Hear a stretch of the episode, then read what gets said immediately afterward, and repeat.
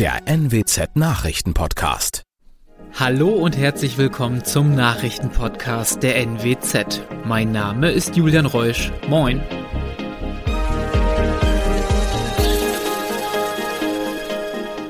Und das sind die Themen des Tages. Bracker wird wegen Mordverdacht angeklagt. Neue Zeugin soll im Prozess gegen Ex-Vorgesetzte von Patientenmörder Högel aussagen. Und weiterer Anbau für Klinikzentrum Westerstede angekündigt. Ein 34 Jahre alter Mann aus Brake muss sich ab kommenden Dienstag vor Gericht verantworten. Ihm wird vorgeworfen, eine 26 Jahre alte Frau aus dem Kreis Leer in seiner Wohnung heimtückisch erstickt zu haben. Die Tat ereignete sich am 10. Dezember vergangenen Jahres. Zudem wird ihm vorgeworfen, am späten Abend am gleichen Tag eine 25 Jahre alte Nachbarin mit einem Messer attackiert zu haben. Die Staatsanwaltschaft sieht es als erwiesen an, dass er sie ebenfalls töten wollte. Die Frau konnte flüchten, trug aber erhebliche Schnittverletzungen davon. Ein Spezialeinsatzkommando nahm den Mann später in seiner Wohnung fest. Seitdem sitzt der Angeklagte in Untersuchungshaft.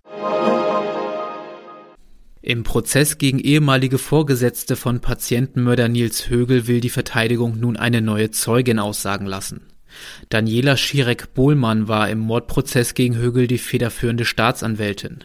Der Verteidigung geht es dabei um eine Vernehmung von Högel am 8. September 2016.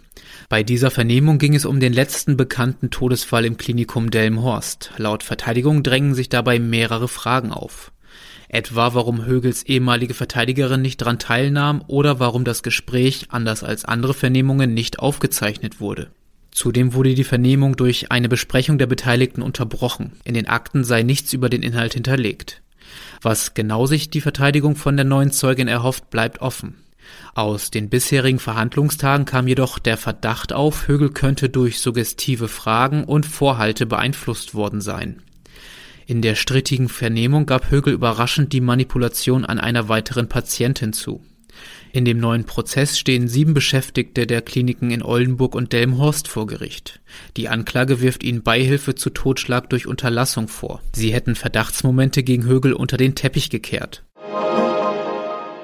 Das Klinikzentrum in Westerstede soll einen weiteren Anbau bekommen. Das kündigte nun der Landkreis Ammerland an. Es sollen weitere Operationssäle, eine größere Notaufnahme und eine Intensivstation entstehen. In den zurückliegenden rund zehn Jahren verzeichnete man bei Patientinnen bzw. Patienten und Personal einen Zuwachs von etwa 45 Prozent, heißt es. Langfristig sollen auch die Patientenzimmer modernisiert werden. Dann soll es ausschließlich nur noch ein bzw. zwei Bettzimmer geben. Aktuell sind die Hälfte der rund 430 Betten in drei oder vier Bettzimmern untergebracht. Für den Anbau liegen die Kosten voraussichtlich in einem niedrigen dreistelligen Millionenbereich. Frühestens im Jahr 2030 soll das Projekt abgeschlossen sein. Und das waren sie auch schon, die regionalen Themen des Tages. Wenn Ihnen unser Podcast gefällt, würden wir uns freuen, wenn Sie ihn bei der Plattform Ihrer Wahl abonnieren. Dann verpassen Sie auch keine aktuelle Ausgabe mehr. Weitere News aus dem Nordwesten gibt es wie immer auf NWZ Online. Und für die Nachrichten aus Deutschland und der Welt übergebe ich jetzt an unsere Kolleginnen und Kollegen aus Berlin. Vielen Dank und einen schönen guten Morgen. Mein Name ist Nicole Markwald. Das sind heute unsere Themen aus Deutschland und der Welt. Explosionen in Kiew während des Besuchs von UN-Generalsekretär Antonio Guterres. Verkündung des Strafmaßes für Boris Becker in London. Und wir blicken auf neue Regeln und Verordnungen im Mai.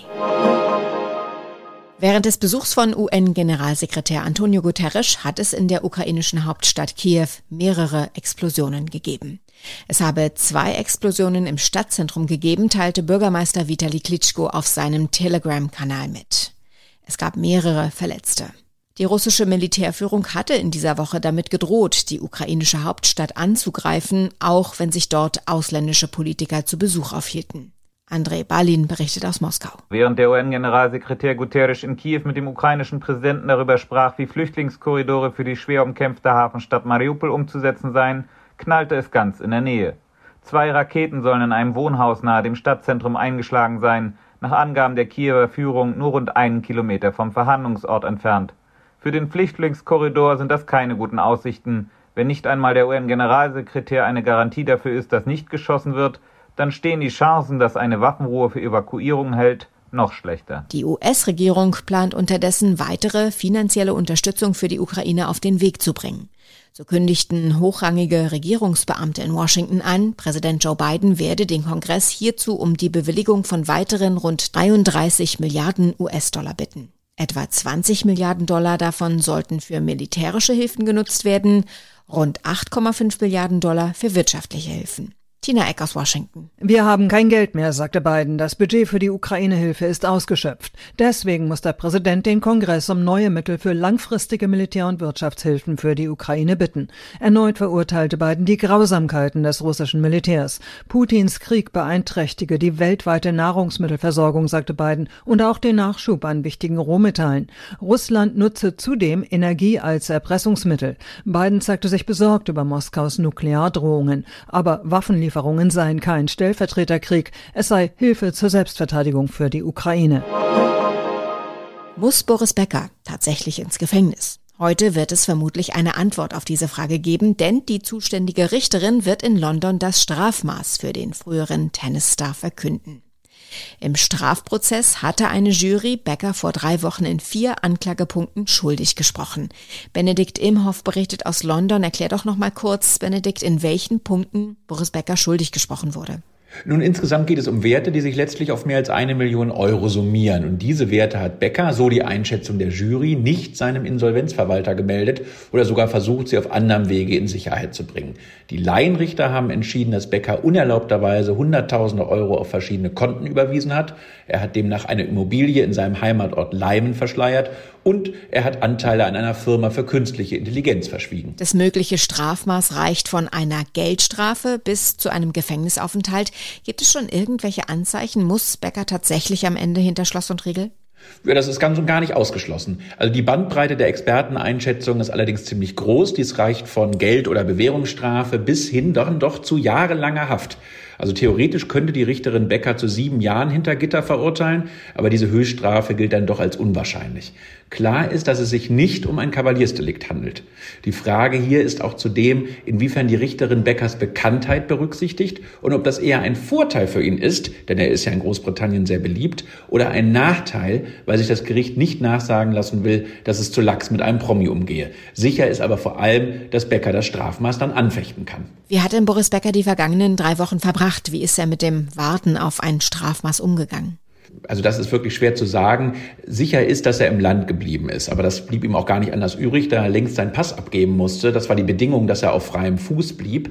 Immer wieder gab es nun auch Fotos in der Boulevardpresse, die zeigten ihn auf dem Weg vom Einkauf äh, nahe seines Domizils hier in London. Und im Prozess war er immer stets angespannt und nervös. Aber andererseits sprach er auch deutlich und klar und wirkte sehr aufmerksam. Klar ist, die Entscheidung der Richterin, die könnte sein Leben garantiert stark verändern. Neuer Monat, neue Regeln. Am Sonntag beginnt der Monat Mai und damit kommen eine Reihe neuer Gesetze und Verordnungen, die den Alltag in Sachen Steuererklärung, Einkauf und Arbeitsleben umkrempeln. Kommen wir zuerst zum unangenehmen Teil. Die Steuererklärung für 2020 muss bis Ende Mai abgegeben werden. Beim Einkaufen sollen Preisvergleiche von Produkten einfacher werden, da die Mengenangaben einheitlich angegeben werden müssen, so Itasovali berichtet. Der Grundpreis von Lebensmittelprodukten wird noch in verschiedenen Einheiten angegeben, mal pro einem Kilogramm oder Liter, mal pro 100 Gramm. Künftig sind nur noch zwei Angaben erlaubt, der Preis für einen Liter bzw. für einen Kilogramm, damit auch schneller klar wird, welches Produkt günstiger ist. Lebensmittel, die nicht mehr lange haltbar sind, sollen außerdem einfacher reduziert werden können. Es reicht dann auch schon ein Aufkleber mit 30 Prozent billiger. Außerdem läuft Ende Mai die Arbeitsschutzverordnung aus. Wenn sie nicht verlängert wird, geht es für die meisten wieder zurück zum Arbeitsplatz, so wie vor Corona. Wer momentan viel niest, muss nicht zwangsläufig eine Erkältung haben, sondern wird vielleicht von Heuschnupfen geplagt. Aber mit ein paar einfachen Tricks wird der Alltag für Betroffene leichter. Was man da machen kann und warum man Heuschnupfen bekommt, darum geht's in unserem Tipp des Tages mit Demi Becker.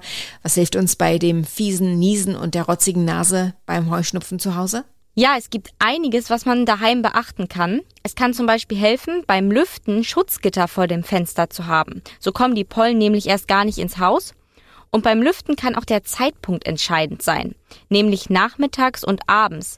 Morgens ist nämlich die Pollenkonzentration höher. Und auch wenn es im Sommer praktisch ist, sollte man die Wäsche nicht draußen aufhängen. Denn andernfalls hat man die Pollen an der Kleidung hängen oder sogar vielleicht an der Bettwäsche. Und wenn man abends immer duscht, dann werden die Pollen aus den Haaren und auch von der Haut gewaschen und man geht quasi pollenfrei schlafen. Und was gibt's für Tipps für unterwegs? Ja, tatsächlich kann die Corona-Maske ein guter Schutz sein, denn so atmet man weniger Pollen durch Mund und Nase ein. Hundertprozentig schützt das natürlich nicht, weil die Augen nicht bedeckt sind, aber sicherlich ist das immer noch besser als ohne Maske. Und wenn ich jetzt mit dem Auto unterwegs bin, dann gibt es äh, sogenannte Pollenfilter und diese bieten auch einen gewissen Schutz vor Pollen. Was löst denn überhaupt den Heuschnupfen aus? Ja, wenn man Heuschnupfen hat, dann ist das vermutlich genetisch vererbt, das sagen Experten. Aber neben einer Veranlagung spielen auch weitere Einflüsse von außen eine Rolle. Die Biologin Anja Schwalfenberg vom Deutschen Allergie- und Asthmabund hat da mal ein Beispiel, wie die Umgebung uns und unser Immunsystem beeinflussen kann. Man hat beispielsweise herausgefunden, dass das Aufwachsen auf einem Bauernhof ein geringeres Risiko bedeutet für die Entwicklung von Allergien und Asthma und man hat da Bestandteile im Stallstaub. Also die Auslöser für Heuschnupfen können bei jedem unterschiedlich sein. In München und auch im Rest der Republik wird heute eine Entscheidung der Stadt mit Spannung erwartet. Ein paar Stichworte. Bier, Dirndl, Blasmusik, Genau, es geht um die Frage, ob in diesem Jahr ein Oktoberfest stattfindet oder nicht. Münchens Oberbürgermeister Dieter Reiter verkündet die Entscheidung heute Mittag. Sollte es grünes Licht geben, könnte es am 17. September auf der Theresienwiese wieder losgehen mit Bier, Dirndl und Blasmusik. BLR-Kollegin Julia Wassilkow berichtet aus München. Julia, wie stehen denn die Chancen, dass die Wiesen dieses Jahr stattfindet? Ja, Oktoberfest ja oder nein? Einige haben sich im Vorfeld ja schon geäußert, zum Beispiel Bayerns Ministerpräsident Söder. Er ist klar für eine Wiesen in diesem Jahr.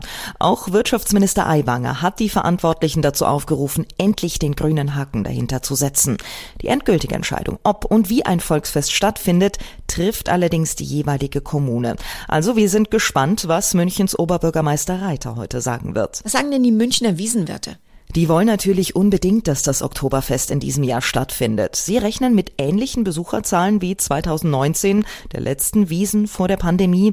Da waren 6,3 Millionen Gäste gekommen. Wirtesprecher Peter Inselkammer hat schon gesagt, die Nachfrage ist sehr groß. Ein kleiner Test findet gerade auf der Theresienwiese statt, das Frühlingsfest. Und da hat es am ersten Wochenende einen Besucheransturm gegeben. Zwei Jahre hat es wegen Corona keine Wiesen gegeben. Gab es denn schon mal eine längere Pause?